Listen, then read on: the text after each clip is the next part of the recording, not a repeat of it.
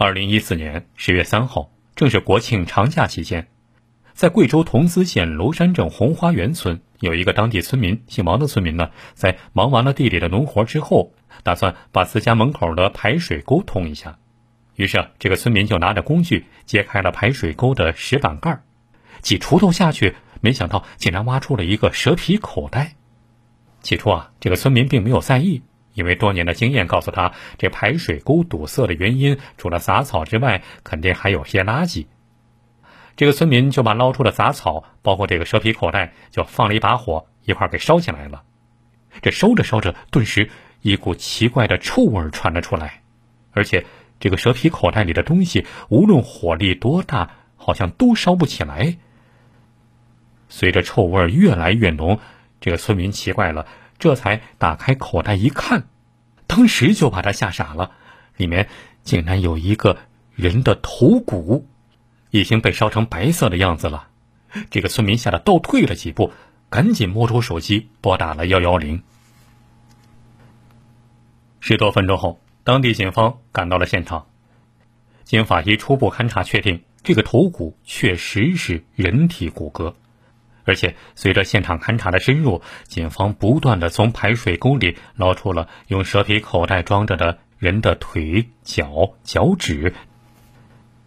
鉴于案情重大，当地警方迅速成立了幺零零三白骨案专案组，全力展开侦破工作。针对村民提供的线索，专案组首先排除了死因是自然死亡的可能性。因为在发现被肢解的白骨中有明显的被锐器砍伤的痕迹，简单的说，就是受害人死亡前被人用刀等锐器杀伤或砍伤，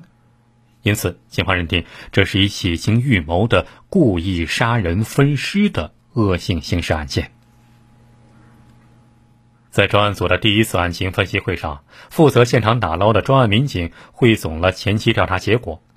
勘查报告显示。现场发现的一个头颅、四根颈椎骨，还有疑似一双脚掌和手掌的部分骨头，均已白骨化，没有任何肌肉组织了。经反复勘验，确定死者的死亡时间应该在一年以上。因为这个部分白骨已经被放火焚烧了，警方无法从现有证据中获取更多的线索。那么，死者究竟是谁？是男是女？是本地人还是外地人？第一现场在哪儿呢？专案组决定采取抓紧现场、忠于现场的传统侦查模式，让现场说话，从而尽快侦破此案。根据专案组的统一部署，四十多名专案民警被分成了四个小组，分别展开工作，排查尸源和勘验蛇皮口袋成了案件侦破的突破口。果然。专案民警从被焚烧的蛇皮口袋上发现了线索，被提取的口袋上面不仅有一对红色猪的图案，而且还印有极为模糊的“用科技”三个字样。针对这一线索，专案组民警走访了附近乡镇所有的农技用品专卖店，但是在反复排查了一百多家专卖店没有结果之后，民警又通过网络查询。然而，结果也让人大失所望。十月五号，专案组民警在九坝镇再次对农技专卖店进行调查时，一个店老板说：“这应该是一种猪饲料的包装袋，生产企业在贵阳。”警方随即从销售网络证实，这种饲料只卖到了当地的桐梓、汇川、务川等地。其中，口袋上印有这种红色猪的图案的饲料，只卖到了桐梓县的花丘、红花园等乡镇。根据这一线索，专案组立即对贵阳的生产厂家和红花园村的销售商进行了调查。随着调查的不断深入，警方最终确定，这个印有一双红色猪图案的饲料，只在两年前在红花园村销售过，而且销售数量并不大。除了附近村民，并没有出现其他外村人员购买的迹象。为此，警方将调查重点重新移回了案发地红花园村。就在专案民警排查蛇皮口袋来源的时候，查找尸源、确定死者身份的工作也在进行。专案组赶紧以案发现场为中心，进行了地毯式的排查，搜寻与案件相关的线索。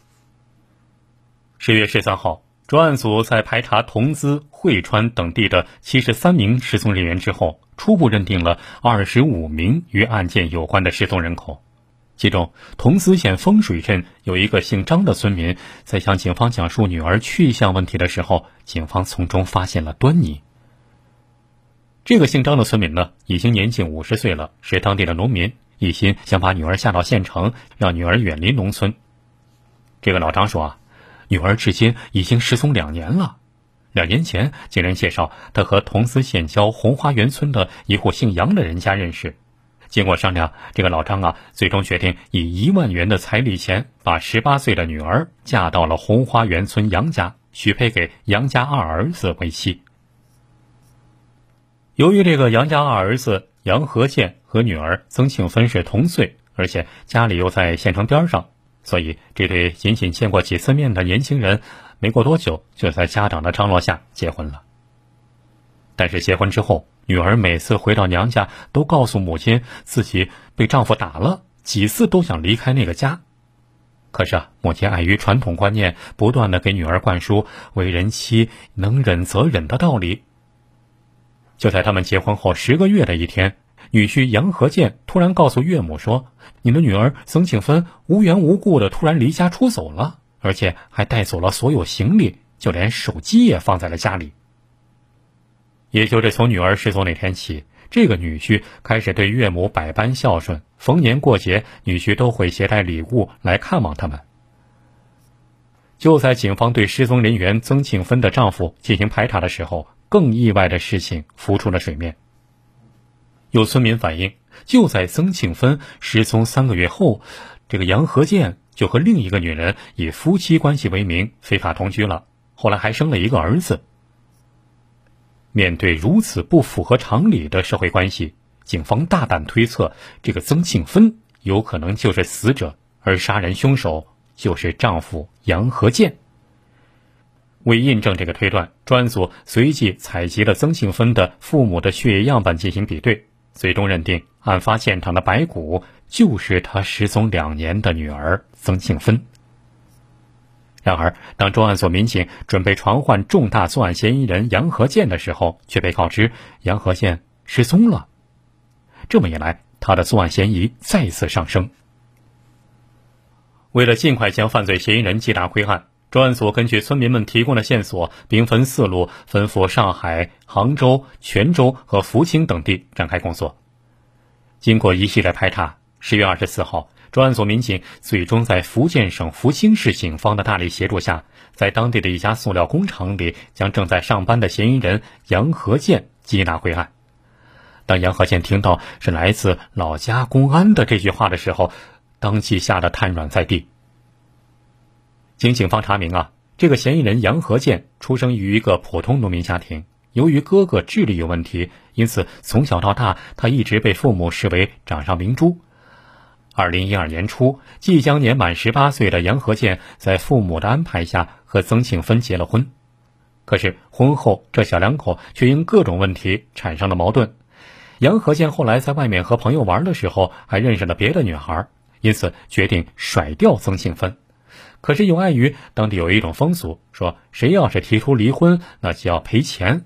所以杨和建就对曾庆芬拳脚相加，但是始终未能赶走曾庆芬。